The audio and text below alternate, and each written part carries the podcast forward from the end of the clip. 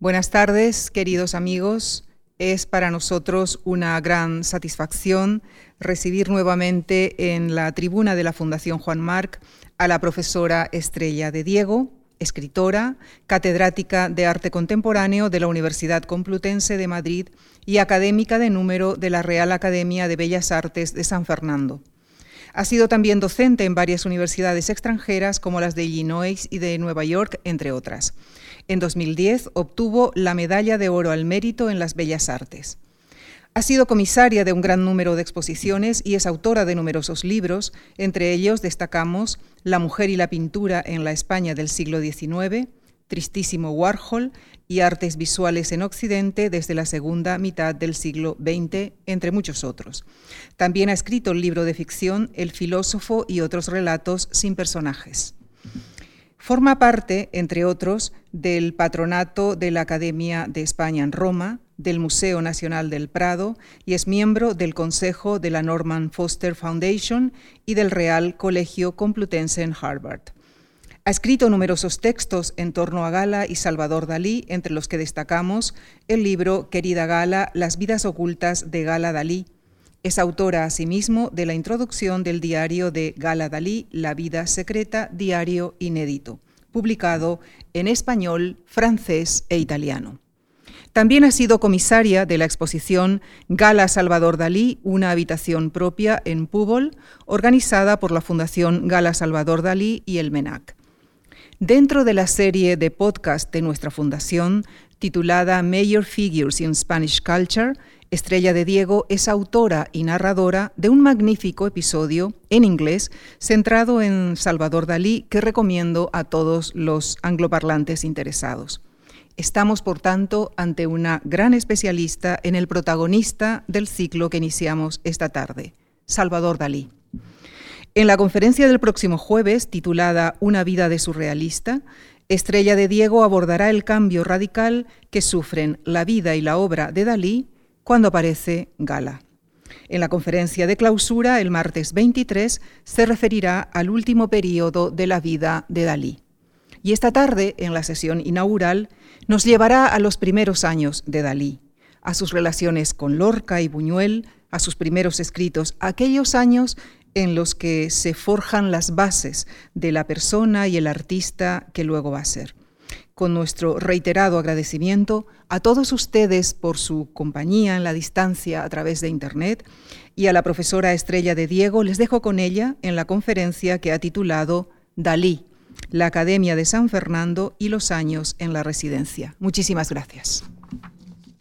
Muchas gracias. En primer lugar, muchas gracias a Lucía Franco por su amable presentación esta tarde y naturalmente gracias a la Fundación Juan Marc. Para mí es siempre un enorme placer volver a esta sala y naturalmente gracias a todos y todas ustedes por estar acompañándonos hoy en la distancia, aunque yo les siento muy cerca y, así eh, voy a hablarles esta tarde, sintiéndoles cerca eh, a través del ordenador, que se ha convertido en un premio de consolación a veces hasta que podamos recuperar nuestra vida normal, pero una forma de estar comunicados. Voy a hablar de un tema que además para mí, como muy bien estaba diciendo Lucía Franco, es un tema que, me ha apasionado, que me lleva apasionando muchísimos años y además les confesaré, dado que estamos eh, entre amigos esta tarde, que precisamente yo llego a la fascinación eh, hacia Salvador Dalí a partir y a través de la fascinación hacia Andy Warhol. Y por eso me ha gustado esta tarde que empezamos estas sesiones juntos, en que vamos a hacer un recorrido por la vida y obra de Salvador Dalí. Empiezo precisamente en mayo de 1973. Me imagino que a lo mejor algunos de ustedes han reconocido que estamos delante de la revista Interview de Andy Warhol, porque además se lo pone muy claramente. Dalí posaba para la portada de la revista Interview, la famosa revista a la cual Andy Warhol, que mismo se retrataba leyendo casi redundantemente su revista Interview, como digo, se servía de esta revista para crear su particular historia de la cultura, la cultura popular y no tanto, porque creo que una de las características de Andy Warhol era su pasión hacia la cultura popular y no tan popular. Allí había entrevistas a artistas, eh, a actores, a celebrities, a socialités, influencers, a la lettre, etcétera, etcétera. Ahí estaba el pintor ampurdanés Y en 1973 era muy complicado saber si estábamos hablando de un influencer Abraham Lalettre, o si era un artista, o si era un actor, o si era una celebrity. Eh, se había convertido, sin lugar a dudas, en icono de culto y extravagancia también en un Nueva York de esos años 70 Nueva York, que llevaba mucho tiempo frecuentando, como iremos viendo en estos días juntos, y se mostraba para la instantánea contundente en lo que podríamos decir que era su, actitud de genio. Ahí está fotografiado como un genio, una actitud que había y una, y una, y una puesta en escena que había ido inventando a través del tiempo, posando como ese gran pintor de la tradición clásica, el maestro antiguo que aspiraba a ser, el antiguo maestro que aspiraba a ser. En esta foto, eh, una mano estaba sosteniendo eh, el bien conocido bastón. Creo que los que tengan mi edad seguramente recuerdan a un Salvador Dalí en la televisión española con muy extravagante, yo así le recuerdo de niña, siempre llevando, portando su bastón, eh, como digo, disfrazado un poco de dandy, con una especie de atrezo elegante con ese bastón, bastón de mando también, casi de regidor del siglo de oro español, y en la otra tiene un libro abierto, un libro en el cual a doble página está esta imagen de gala, bien conocida imagen de gala, que se llama eh, Comienzo automático de un, eh, em, retrato de gala que tiene como fecha 1973. Así que ya tan pronto como ahora, en este principio de la vida de Dalí, yo decido eh, introducirles a dos de los elementos que van a ser fundamentales a lo largo de su carrera. Por una parte, la idea de este, de este Dalí performer, y a la vez gran maestro, antiguo maestro de la pintura clásica y naturalmente la figura de Gala que va a ser fundamental desde el encuentro. Aquí está este retrato inconcluso de su esposa Gala, que como todo el mundo sabe fue musa y colaboradora de Dalí, además de escritora ella misma, estupenda escritora ella misma, performer ella misma también. Y como ven en este caso, del pelo de gala van brotando, van brotando ramas. ¿no? Retrato automático, ya, ya también está aquí anunciado ese surrealismo del cual iremos hablando. Eh, como digo, colaboradora de Dalí, performer, y van brotando estas ramas muy minuciosamente dibujadas, porque Dalí, creo que todos los que conozcan su obra, y todos conocemos la obra de Dalí, eh, era un pintor extraordinario, era un, pintor, era un dibujante, detallista extraordinario, etc. El significado de la pintura me parece que no ofrecía ya en 1933, pocos años después del encuentro con Gala, encuentro que también voy anunciando ocurrió en 1929, cuando Gala estaba aún casada con el poeta Luard. Como digo, no tenía ningún género de dudas. Hacía años que Dalí había decidido refrendar el trabajo como un proyecto a dos el proyecto de Gala y de Salvador Dalí, que él mismo acabaría firmando así, Gala Salvador Dalí, como iremos viendo también. Todo esto, además, en una suerte de metamorfosis, ya ven ustedes, la mujer, Gala, se está convirtiendo en un icono más de la, iconografía daliniana y es la metamorfosis que va apareciendo a lo largo de muchos de sus retratos de los 30. Gala como, como la musa, como la retratada, este retrato mm, donde también aparecen muchos de los síntomas que van a formar parte de la esencia daliniana. Aquí aparece en otra metamorfosis, em, eh, un retrato eh, de la nariz le va brotando una especie de aeroplano y sobre todo lo más divertido, lo más interesante es que lleva como sombrero una langosta. Sea, yo creo que simplemente, aunque no supiéramos la trayectoria de Dalí, aunque no supiéramos que es uno de los máximos representantes del surrealismo, podríamos empezar precisamente a pensarlo a partir de algunas de estas imágenes. Luego, posteriormente, colocará unas, unas chuletas en, la, en el hombro de Gala, en el año 38, unas costillas, y es la idea, esa idea de la fascinación que Dalí tiene también por, por, por, por el bodegón, porque finalmente, si me permiten, esta langosta, estas, estas costillas, siguiendo un poco la idea de los grandes maestros, es casi una especie de Dalí bodegonista que vamos a ver dentro de un momento. La langosta va a ser en esta especie de, de Dalí, eh, antes que Dalí,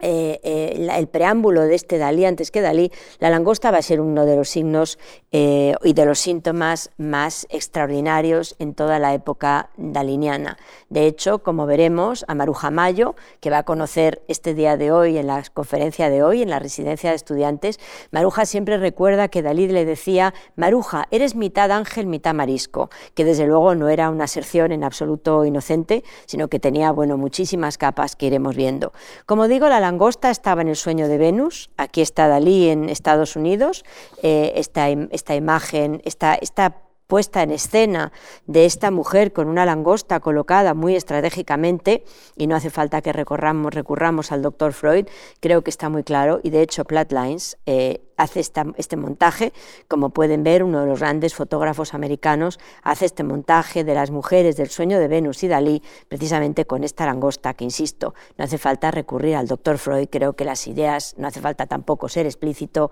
creo que a todos se nos está ocurriendo hablar de los miedos ancestrales, eh, a la castración, etcétera, etcétera, que van a ser importantes para Dalí, en tanto siguiendo mucho a pies juntillas las ideas del doctor Freud. Y sobre todo esa idea de lo comestible esa idea de lo comestible que va a estar muy tempranamente en la obra de Dalí, ya digo que Dalí es un bodegonista, estoy haciendo este preámbulo casi como si fuera un aperitivo para lo comestible en Dalí,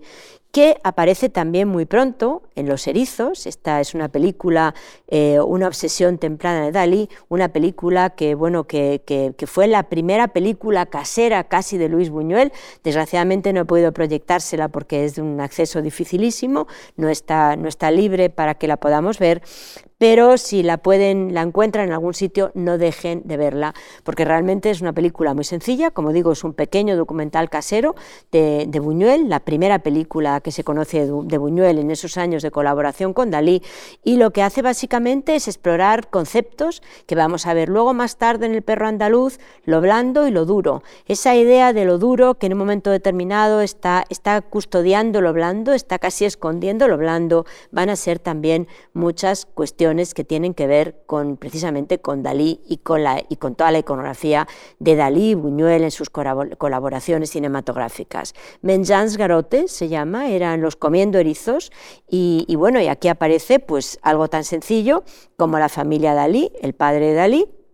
precisamente comiendo estos erizos que van a ser lo duro y lo blando. Quiere decir que todos los que hemos comido crustáceos o erizos conocemos muy bien esta especie de juego de que uno tiene que acceder al interior comestible a través de, bueno, de casi de una especie de escenas caníbales, ¿no? Escenas caníbales que por otra parte, desde muy tempranamente, estamos hablando de, este, de uno de los primeros veranos en que sus amigos de la residencia, que vamos a ver dentro de un momento, precisamente em, van a ver a Dalí, a A, a, casa de su, familia y va a volver esta especie de obsesión por lo comestible en una película que me imagino que todos ustedes conocen perfectamente, que es La Edad de Oro, que es la segunda gran producción que hace precisamente con Luis Buñuel del año 30, ya cuando Dalí está casi triunfando bastante en París y que siempre se ve como la segunda película surrealista de la cual también hablaremos. esos erizos, bueno, esto es otra imagen, me parece que es también bastante autoexplicativa, ¿no? La pareja de amantes Em, esa, esa, expresión que a mí me encanta, ¿no? Te comería a besos, pues literalmente se están comiendo a besos. O sea, quiere decir que es, una, es una, un juego canibalista de los que van a ser muy importantes dentro de todo el contexto daliniano, eh, como digo, em, a partir de muy tempranamente. En la Madonna de Porligat aparecen los erizos, esta obra en la que Gala y los grandes maestros de alguna forma se mezclan, por eso empezaba con esta imagen de, de interview de Andy Warhol, porque ahí aparece digamos, los dos Dalís, por una parte el performer, por otra parte el gran maestro, que va a ser lo que la va a acompañar toda la carrera, y luego, bueno, incluso en una imagen tan absolutamente épica como una de sus pinturas de Cristóbal Colón, donde Gala parece casi como otra Madonna, una vez más, cuatro, cuatro por tres metros, o sea, un cuadro realmente muy grande, un cuadro enorme, un cuadro que es casi como una especie de, de mural, podríamos decir, donde aparecen también, en primer término, esos erizos, esos moluscos que a él le fascinan y que de alguna forma, bueno, también pintando este enorme cuadro de, Cristóbal Colón con la efigie de Gala, pues también está remedando a los grandes maestros. ¿no? Así que vuelvo a esta foto, que era nuestro aperitivo para la comida de los moluscos, para la comida de los, de los erizos de mar, esta foto para interview en que Dalí además se ha convertido en un gran maestro. Ya ven ustedes el bigote elaborado, insisto una vez más, eh, los que tienen mi edad siempre nos llamaba la atención este bigote elaborado, pero incluso los más jóvenes seguro que recuerdan siempre este bigote daliniano, incluso en aquellos momentos, en los últimos momentos, en, los últimos tiempos en que tuvo que exhumarse el cadáver, pues eh, la gente hablaba del bigote, que estaba en perfecto estado de revista, podríamos decir, un poco macabramente, pero bueno, yo creo que a Dalí eso le, haría mucha gracia, si, teniendo en cuenta que está enterrado en su museo. Eh, nadie puede convertir un propio museo en mausoleo, salvo Dalí, que tenía esta especie de fascinación también por los dobles significados. Y luego, si nos damos cuenta, parece casi un remedio del maestro Velázquez cierta extraña estructura alrededor del cuello, muy de plástico, evidentemente, pero que de alguna forma está remedando casi al retrato, al autorretrato que Dalí se hace en las meninas, esa idea de un hombre casi, pues como antes estaba diciendo, travestido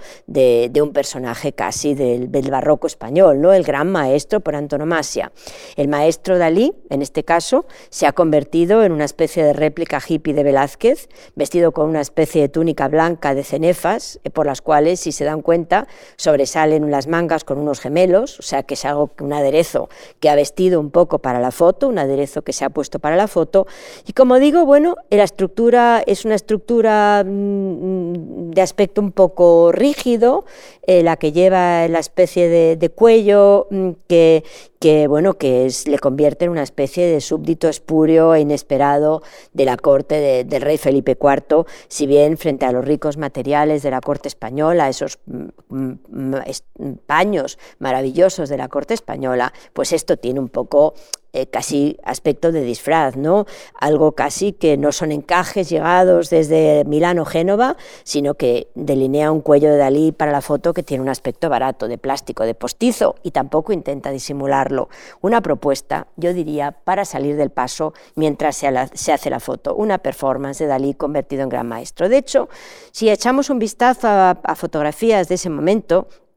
Aquí a lo mejor alguien ha reconocido que este es Alice Cooper, uno de los, de los em, son fotografías que hizo Bob Gruen, tomadas probablemente ese mismo día. Ya saben ustedes que cuando alguien entraba en el territorio Factory de Andy Warhol, pues ahí empezaban a surgir fotos de todo tipo y aquí está pues con Alice Cooper, que seguramente en ese momento eh, pues desvela un poco el propio eh, travestimiento de Dalí para la fotografía, ¿no? El gran Dalí, el gran genio Dalí, como digo, usado un poco como travestimiento para la ocasión. Es una especie de caftán, claro, antes estaba diciéndolo, con bordados dorados, pero eh, que al mismo tiempo el gran maestro se confronta con la presencia contundente de Gala desde la reproducción del libro. Ella tendía siempre a preferir el anonimato, la invisibilidad, pero Dalí rubrica el papel de Gala, el papel que Gala tiene en este proyecto suyo, que me parece proyecto creativo daliniano, desde la portada de Interview y que subraya cierta magia un poco degradada, probablemente también,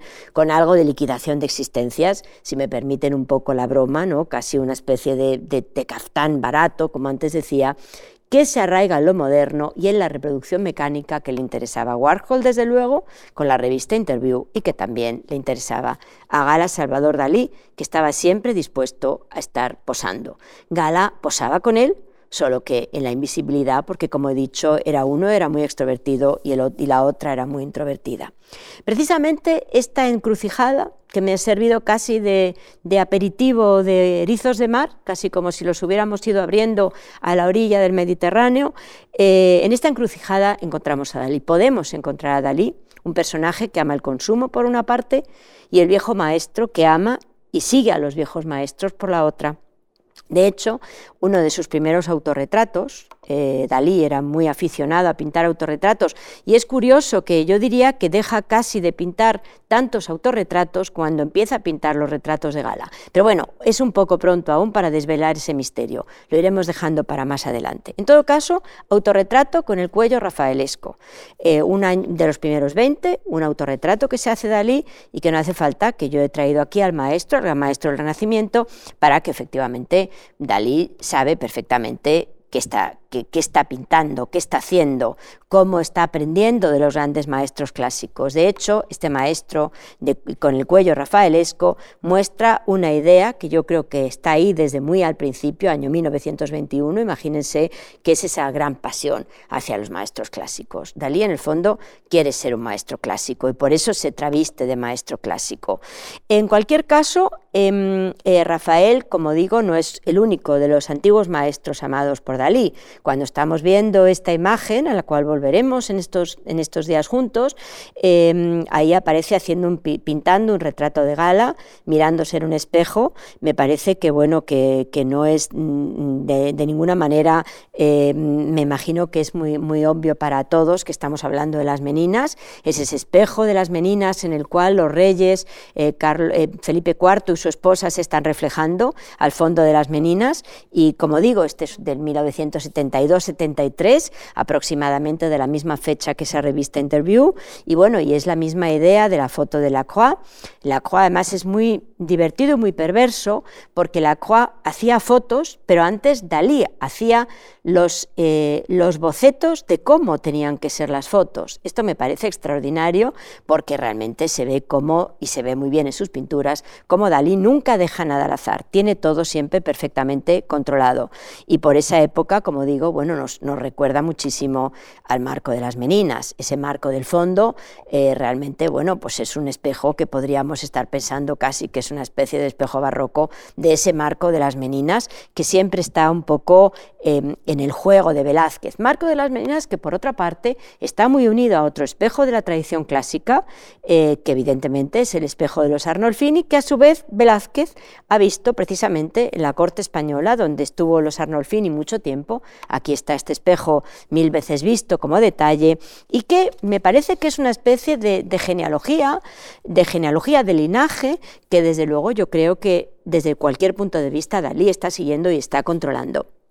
Precisamente este año en que está pintando este retrato siguiendo a Rafael, podríamos decir, tiene apenas 17 años. Dalí es todavía un muy joven pintor, pero aquí ya se empiezan a ver algunas de las cosas que nos van a interesar a lo largo del tiempo. No solamente su idea de autorretrato, el modo en que se quiere representar, que veíamos en este interludio, mejor dicho, en este preludio que estábamos viendo, y luego este paisaje al fondo, que va a ser casi un paisaje obsesivo, el paisaje de casa, que va a volver una y mil veces en muchos de sus paisajes también. ¿no?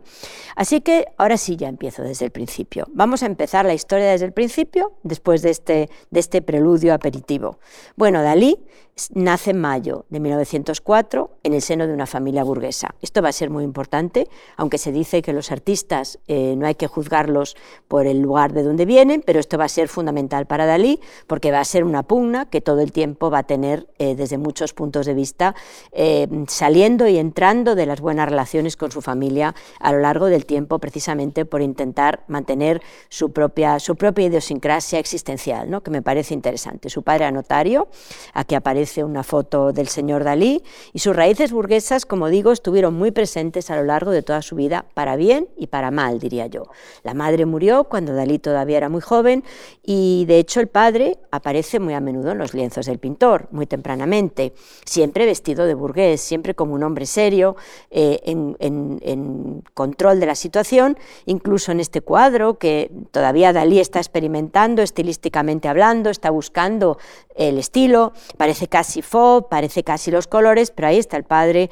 que realmente es un retrato muy contundente, con un señor, eh, con su reloj de cadena, guardado en un bolsillo, realmente, bueno, un hombre de la burguesía, que es lo que en realidad era. Volverá al padre a lo largo de su carrera, volverá al padre buscando estilos, porque lo más interesante de Dalí es también la experimentación estilística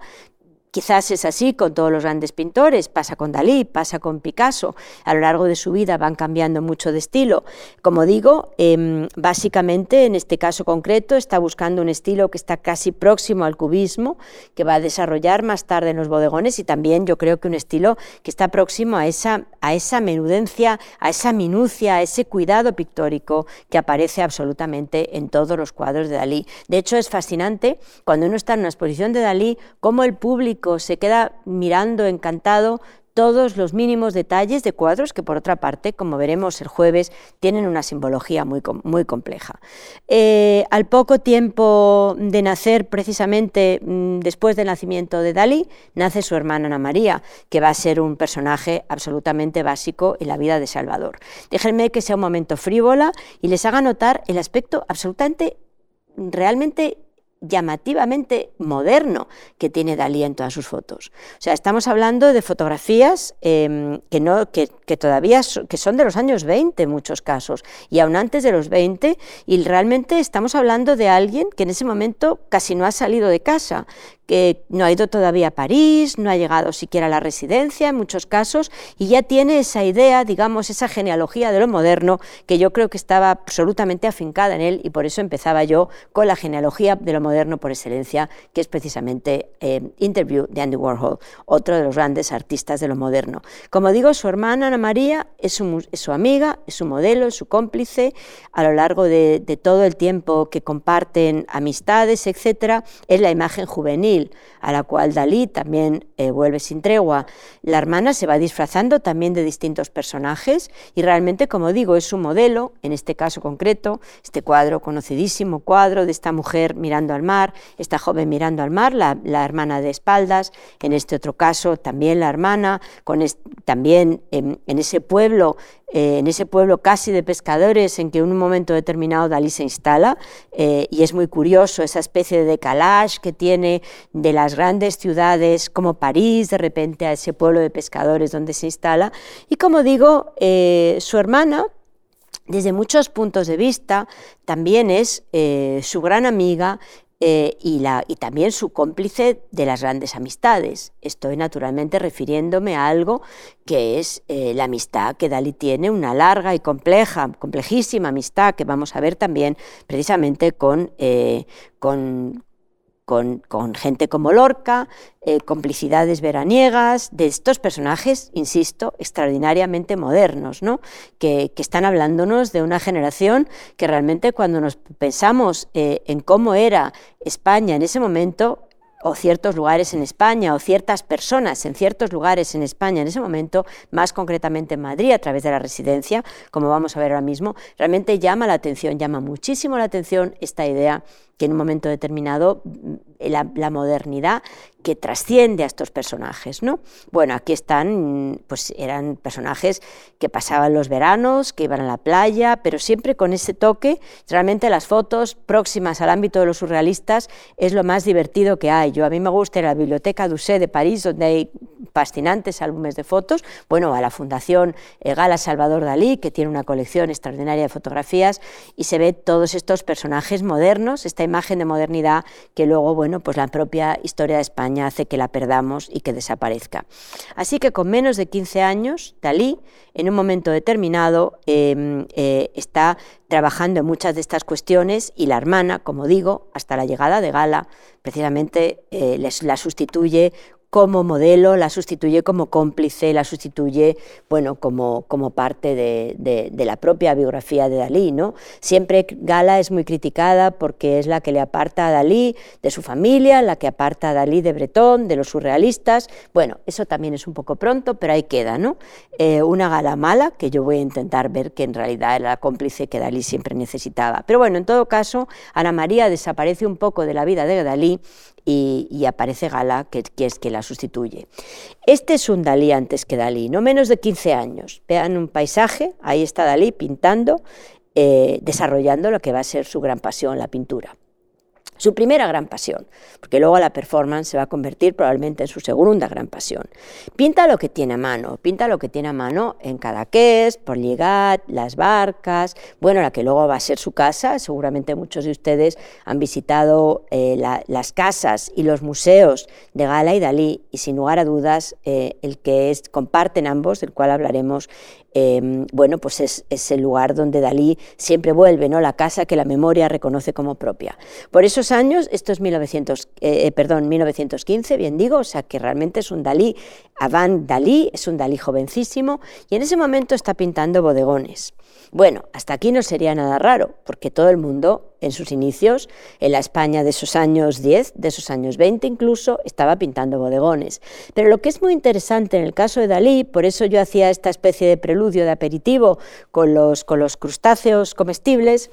es que Dalí vuelve muy a menudo a los bodegones a lo largo de su carrera. Quizás porque es un pintor clásico, porque pasa por un periodo surrealista, porque pasa por un periodo cubista, pero Dalí vuelve siempre a esos bodegones. En este caso concreto es de 2018, eh, pero luego en el año, este también es muy temprano, ya ven ustedes que están ahí ese pescado, esos higos. Bueno, no hace falta que yo aquí recuerde la gran tradición de los grandes bodegonistas, ¿no? En el año 26 esta cesta de pan, pero es que si luego estamos pensando en el año 45, casi vuelve otra vez a estar pintando esta cesta de pan, ¿no? Es como un leitmotiv. Eh, Dalí tiene como leitmotivs, como los grandes artistas, por otra parte, como los grandes maestros clásicos, que son los que va desarrollando a lo largo de su carrera. Yo siempre que veo esto, como digo, eh, separados por décadas, eh, en este año este, este, estos dos bodegones que tienen mucho en común, ¿no? incluso la inestabilidad año 26, año 45, incluso casi la inestabilidad de esa cesta de pan que está a punto de caerse. Eh, naturalmente, bueno, han cambiado, obviamente ha cambiado el estilo, en este caso concreto Dalí vuelve del surrealismo, pero me parece curioso esa fascinación que él tiene hacia los bodegones, que a mí siempre me hacen pensar en los bodegones, por ejemplo, de Luis Meléndez, que por cierto, bueno, sí,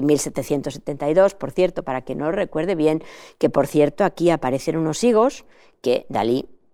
también está pintando en uno de sus primeros bodegones. ¿no? Yo no creo que nada en Dalí sea casual. Dalí es un estratega, además de un extraordinario pintor, y bueno, me parece que es interesante esta, esta fascinación por los bodegones, ¿no? esta fascinación por lo comestible, podríamos decir. ¿no? Precisamente em, pasa una temporada en las afueras de Figueres, eh, en donde nace, y en, en, el 1916 aproximadamente está en la finca de, del Molí de la Torre, que es propiedad de la familia Pichot. La familia Pichot va a ser fundamental eh, para Dalí, porque precisamente en casa de la familia Pichot empieza a tener contacto con esos primeros pintores clásicos. Era una familia de intelectuales, de artistas muy distinta de la suya, que como digo era un, era un notario, y a través de la colección que posee Ramón Pichot, el pintor Ramón Pichot descubre el impresionismo y con él todo lo demás que va a venir después. Unos años después, en el año 19, empieza a pintar directamente.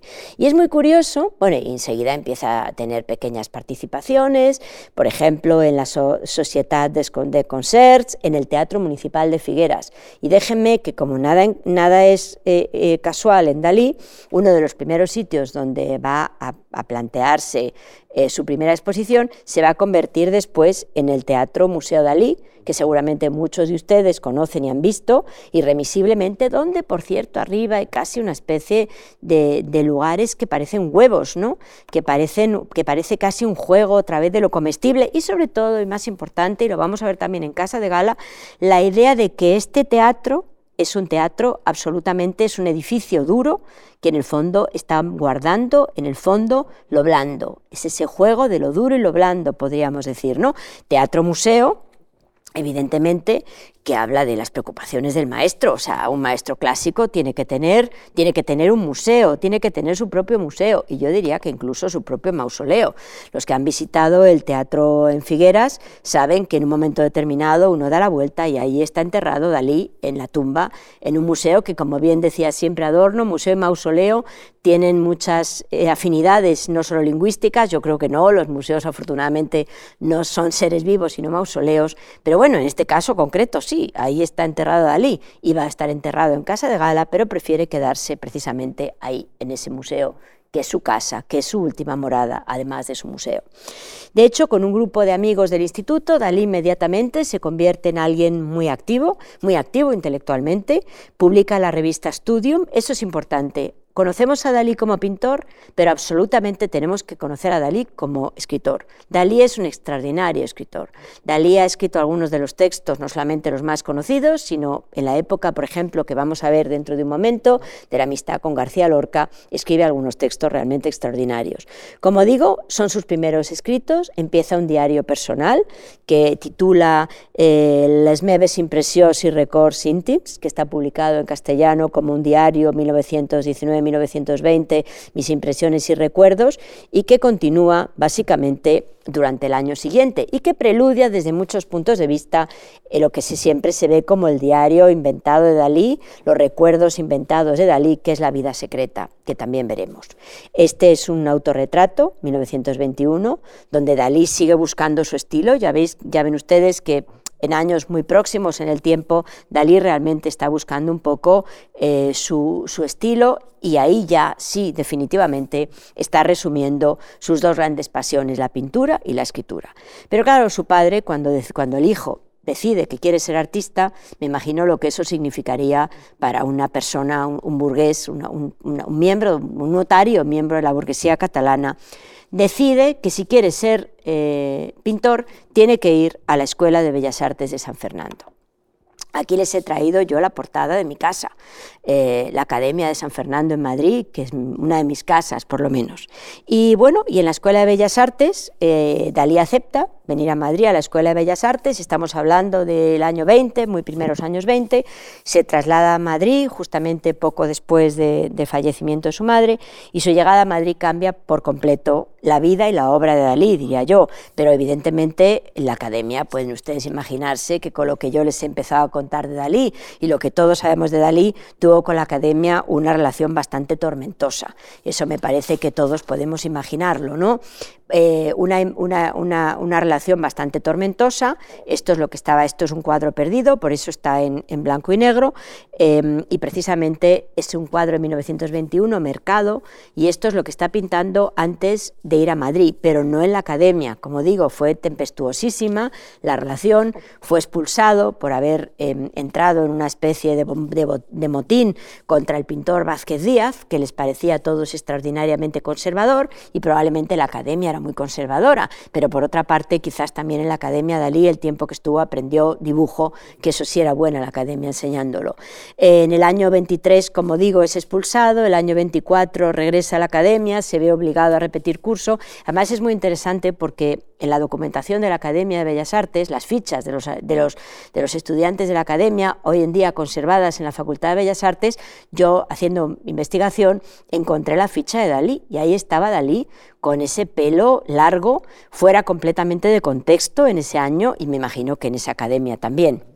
Como digo, poco antes del 21 participa en la Asociación Catalana de Estudiantes, precisamente con esta obra Mercado, y recibe precisamente el premio del rector de la universidad pero en Madrid las cosas van a cambiar. Eh, Dalí em, se convierte en este otro Dalí, esta es una imagen, una aguada maravillosa en tinta, en tinta china. Sueños noctámbulos se llama, 1922. Como digo, no es en la academia donde Dalí aprende, eh, pintada probablemente en diciembre-noviembre, una aguada maravillosa que tiene toda la influencia del cubismo, un cubismo casi vorticista de ese momento, pero sobre todo lo que está hablando es de sus primeras experiencias nocturnas en Madrid, eh, de las experiencias eh, que compartía con Buñuel,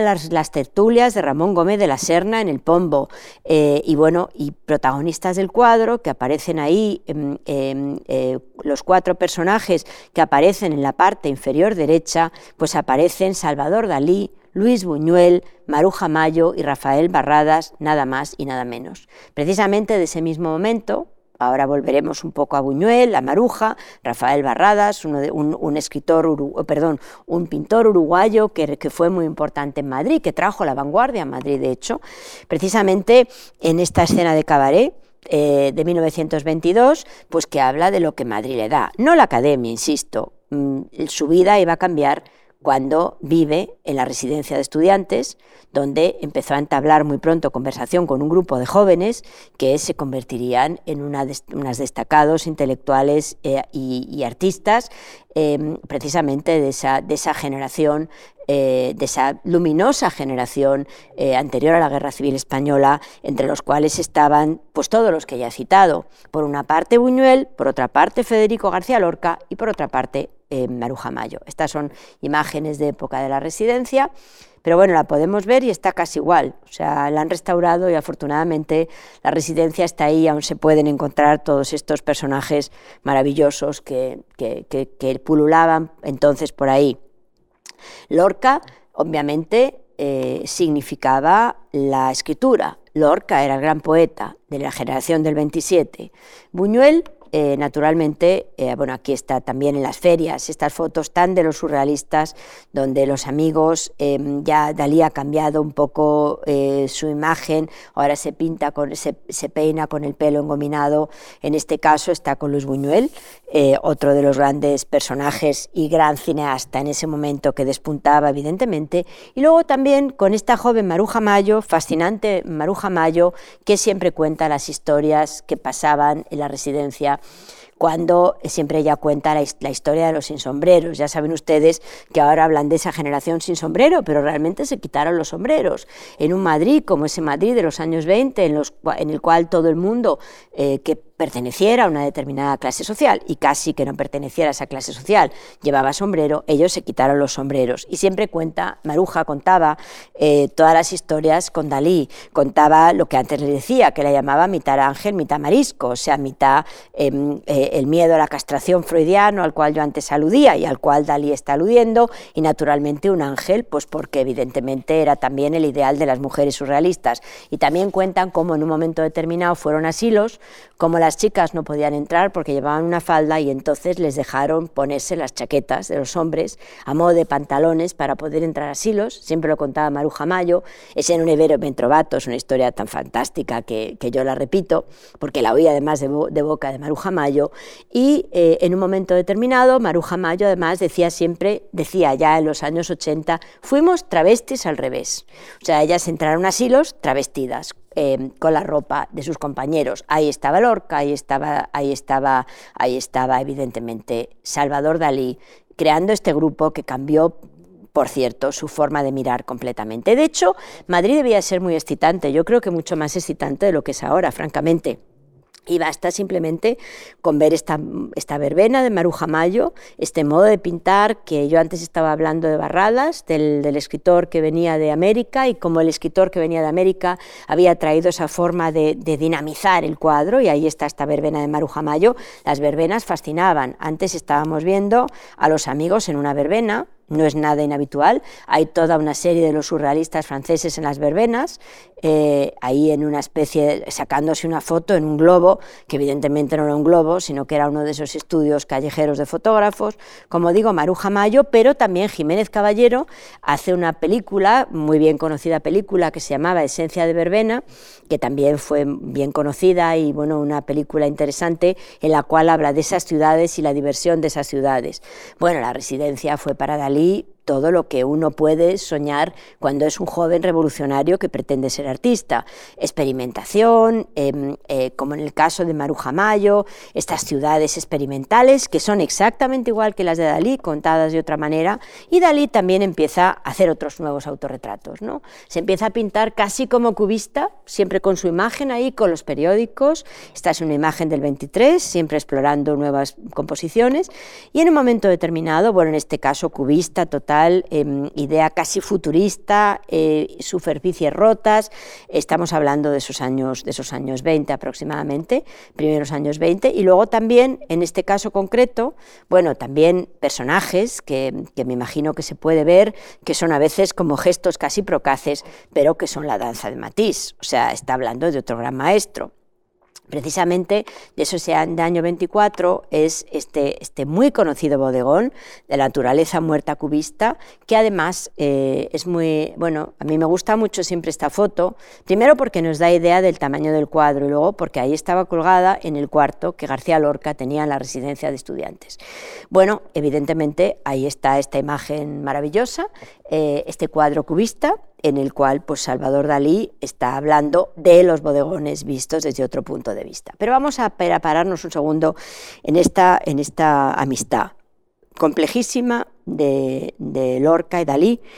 Una amistad-amor, en algunos casos, lo, lo, digo muy abiertamente, porque, porque Federico em, no era nada discreto y desde luego Dalí lo cuenta en sus memorias, aunque evidentemente era una amistad, un enamoramiento, probablemente una fascinación, podríamos decir, que es muy compleja, que dura muchos años, que además son años de gran amistad, como antes decía, entre la propia hermana de Dalí, Ana María, y Federico García Lorca, que podía pasar parte del verano con la familia Dalí. Precisamente en ese momento escribe San Sebastián,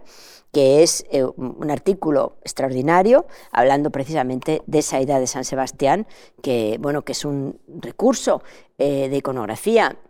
gay muy conocido y que desde luego trata en, sus dibujos maravillosos también Dalí, eh, perdón, eh, Lorca, porque si Dalí era un, extraordinaria, un extraordinario dibujante, pues también evidentemente em, eh, y un extraordinario escritor, pues lo mismo podríamos decir de García Lorca. Este es el San Sebastián de Lorca, que creo que realmente es inigualable, o sea, es con cuatro trazos cuenta cosas fascinantes. Pero bueno, en todo caso, ese San Sebastián lo publica en una revista vanguardista, la cual va va a colaborar durante muchísimo tiempo, la MIG de les Arts, que, que, se, que, proseguirá durante mucho tiempo hasta el año 29, será colaborador y precisamente de esos años son, es, esta Venus y Marinero, que desde muchos puntos de vista está hablando precisamente de, bueno, de, todas, las, todas las cuestiones iconográficas respecto a los marineros, que también son fundamentales dentro de la iconografía, em, de toda la iconografía em, lorquiana Em, precisamente estos marineros, bueno, me parece que esto también es muy autoexplicativo, no hace falta que yo entre aquí, por eso digo que era abiertamente lo que estaba sucediendo.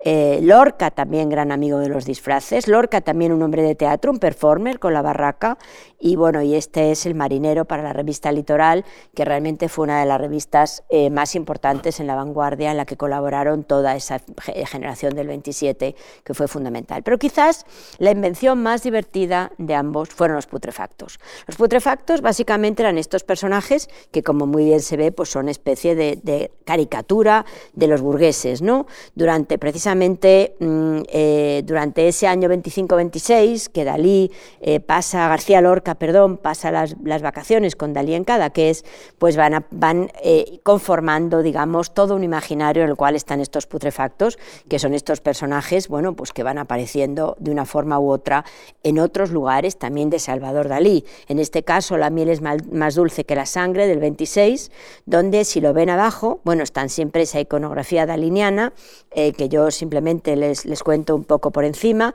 aparece a la izquierda, porque la verdad es que nos podíamos pasar con cada cuadro de Dalí la tarde entera, pero bueno, simplemente para que centremos un poco esta imagen el 26, Dalí está empezando a hacer sus primeros pinitos surrealistas, ya algunos van a París, traen revistas, ya, ya hay una especie de fascinación en la residencia por parte también de Pepín Bello, de Lorca, del propio Dalí. Bueno, pues ahí, como digo, es el, el putrefacto, que en este caso concreto es el asno en descomposición, que es uno de los iconos que aparece en la parte inferior derecha, si lo ven ustedes,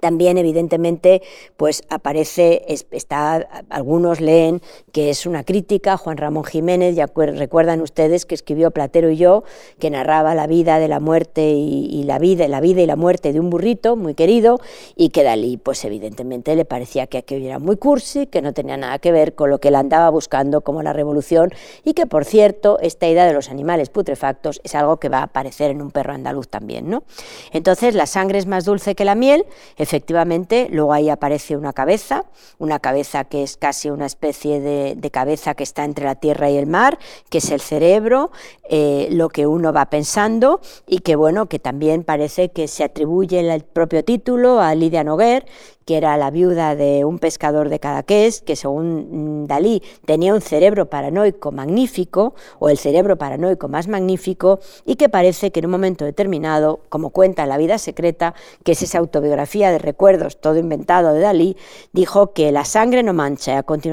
a continuación dijo, la sangre es más dulce que la miel. En todo caso, esta amistad de putrefactos, esta amistad de complicidades, acaba precisamente en el año aproximadamente em, en el año 28. Y entre ese mundo informal de los años 29, Dalí, Lorca, etc., eh, Dalí se va a Nueva York en el 29, perdón, Lorca se va a Nueva York en el 29, va a escribir un poeta en Nueva York, y es ese mundo informal de cuadros donde Dalí está explorando básicamente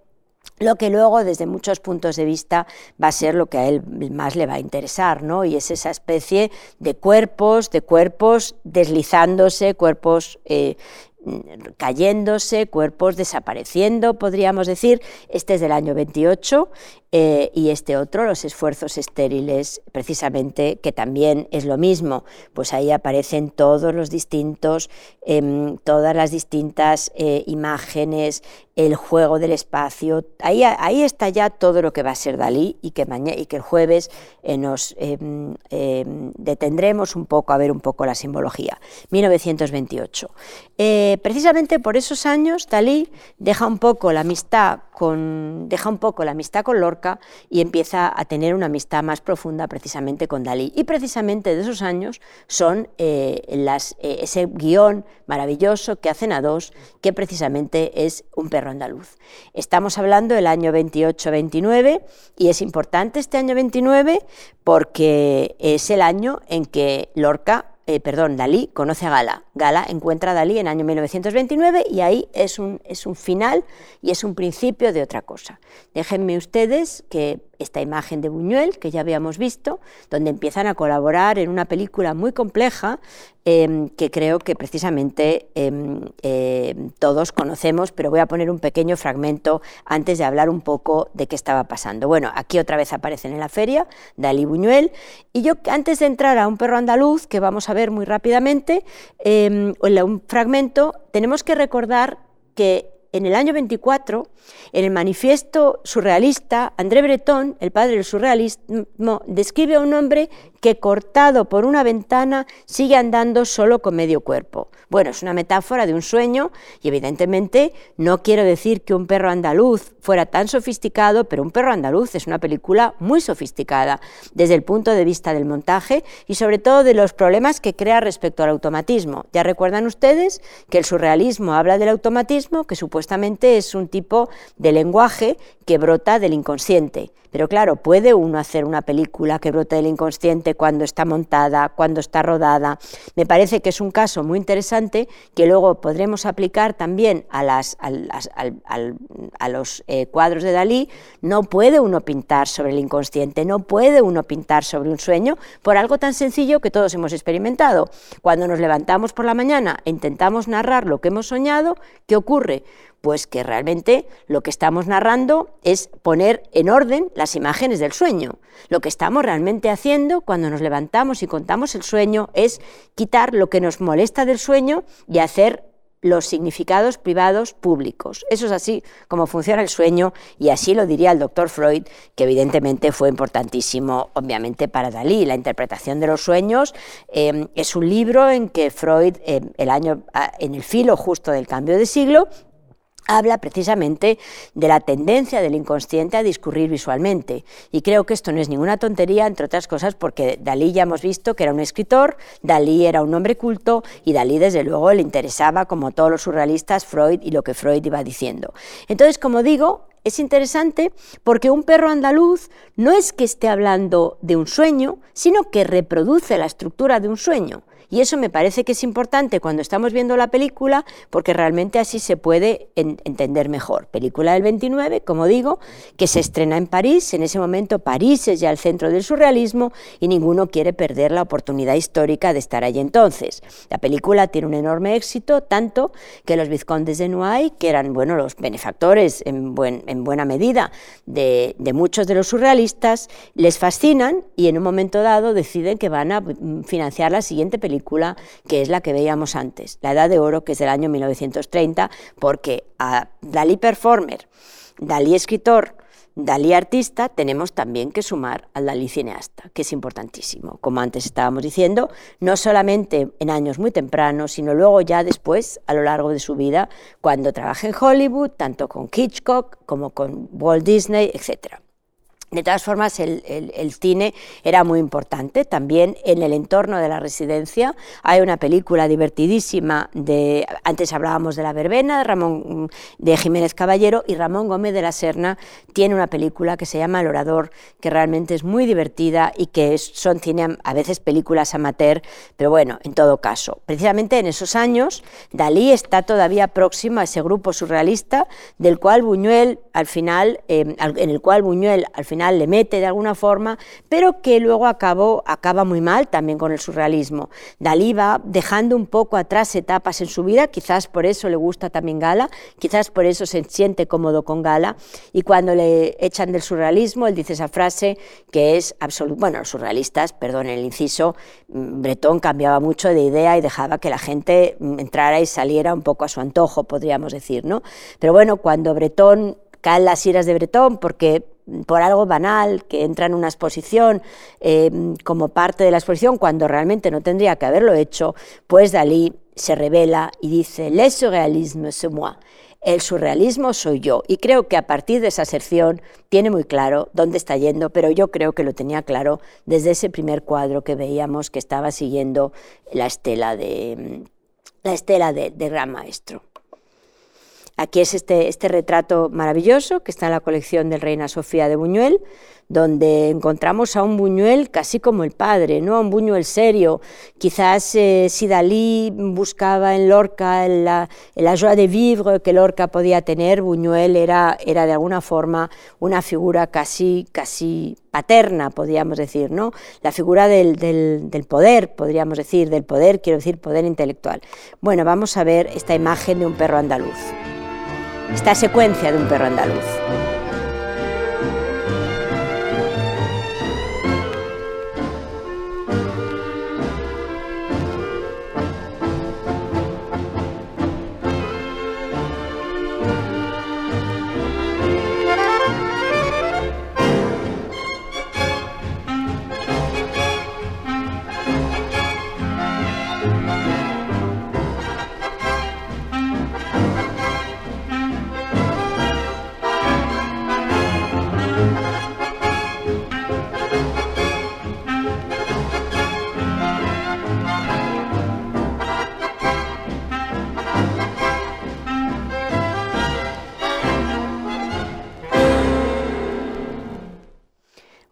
Creo que, nunca una, imagen ha sido vista tantas veces como esta, pero quería que viéramos un momento la secuencia, porque en el fondo aquí lo que nos están contando es toda una metáfora. Primero sale Buñuel, que es el protagonista, afilando esa navaja. Después, en un momento determinado, se asoma a la ventana y es el mundo romántico de una nube que está pasando. Y luego finalmente es la idea de que la nube, la nube que pasa por la luna prefiguran ese ojo tachado, ese ojo borrado, tachado, como dice Genaro Talens, ese ojo borrado, ese ojo roto, que en el fondo es casi nos dice, bueno, a partir de aquí tenéis que empezar a mirar de otra manera. Son las, como digo, la secuencia que abre precisamente un perro andaluz. Y el modo en que nos invitan a que hablemos, en que nos incitan a que hablemos, es precisamente el modo de los sueños. A partir de ahí, utilizando todas las metáforas que hemos ido viendo, en el fondo hablan de unos sueños que no discurren en el territorio de la lógica, en el sistema compartido con por todos para comunicarnos, sino que nosotros para contarlos, como decía antes, lo reducimos a la lógica del lenguaje, ordenamos las imágenes en pocas palabras. Creo que si volvemos a un perro andaluz, que para mí resume el problema mismo del automatismo surrealista, por eso me parece una película, la única película surrealista, dice la crítica, yo creo que una de las pocas, realmente la sensación que se tiene es que se trata de un sueño, pero insisto, lo que en un momento determinado está haciendo es que ese modo fragmentario, interrumpido, como los sueños, reproduce la lógica del sueño. Y claro, finalmente, ¿cómo podemos estar hablando de automatismo, algo tan absolutamente controlado como es esta imagen en las que esta primera metáfora se va concatenando con sucesivas metáforas? Más aún, yo diría que esa eh, es un intento de comprender también, para mí, las similitudes entre el cine y el sueño como sistemas que están funcionando visualmente, porque si todos hemos soñado, todos recordamos cómo soñamos y soñamos con imágenes que están rotas, con imágenes que están fragmentarias y que no tienen una unidad, sino cuando en un momento determinado se la damos nosotros. Sea como fuere, pues así digo que podríamos preguntarnos si es automático este acto racional, consciente y premeditado de hacer una película. Y lo mismo trasladaría a lo que vamos a ir viendo la semana próxima, mejor dicho, perdón, jueves próximo de esta semana, de qué manera se relaciona con el espacio y el tiempo que describe la pintura surrealista de Dalí. Así que bueno, mm, ya voy terminando, voy terminando con esta imagen eh, donde empieza la segunda vida de Dalí. Hoy hemos hablado un poco de esa primera vida con sus amigos de la residencia, esta vida que cambia radicalmente cuando llega a la residencia,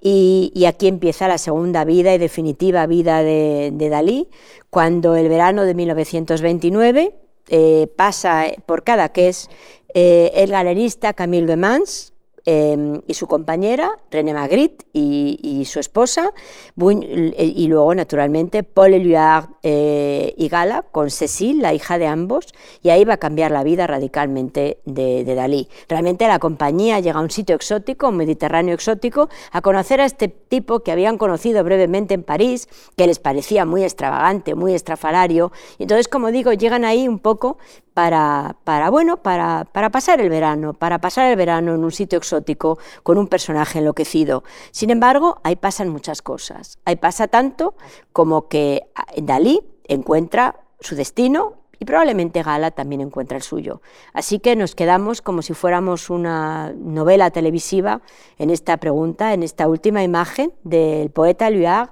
el gran poeta del surrealismo, y su mujer Gala, que lo deja todo para irse con un joven que todos decían que tenía una risa histérica y que bueno, que era un pintor por el que realmente todavía nadie podía apostar. Así que nada, les doy las gracias por su atención y espero que si les ha gustado nos acompañen de nuevo el jueves para seguir este periplo por la vida y obra de Salvador Dalí. Muchas gracias.